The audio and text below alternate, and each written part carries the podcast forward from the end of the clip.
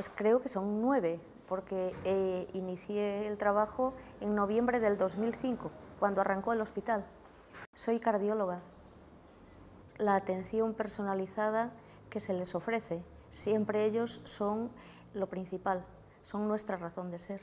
Esa es la filosofía del servicio de cardiología del Hospital de la Moraleja.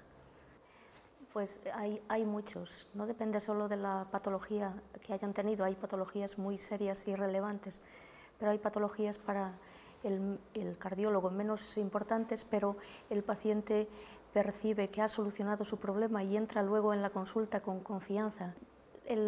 Yo creo que la filosofía, que el paciente es lo primero y es nuestra razón de ser.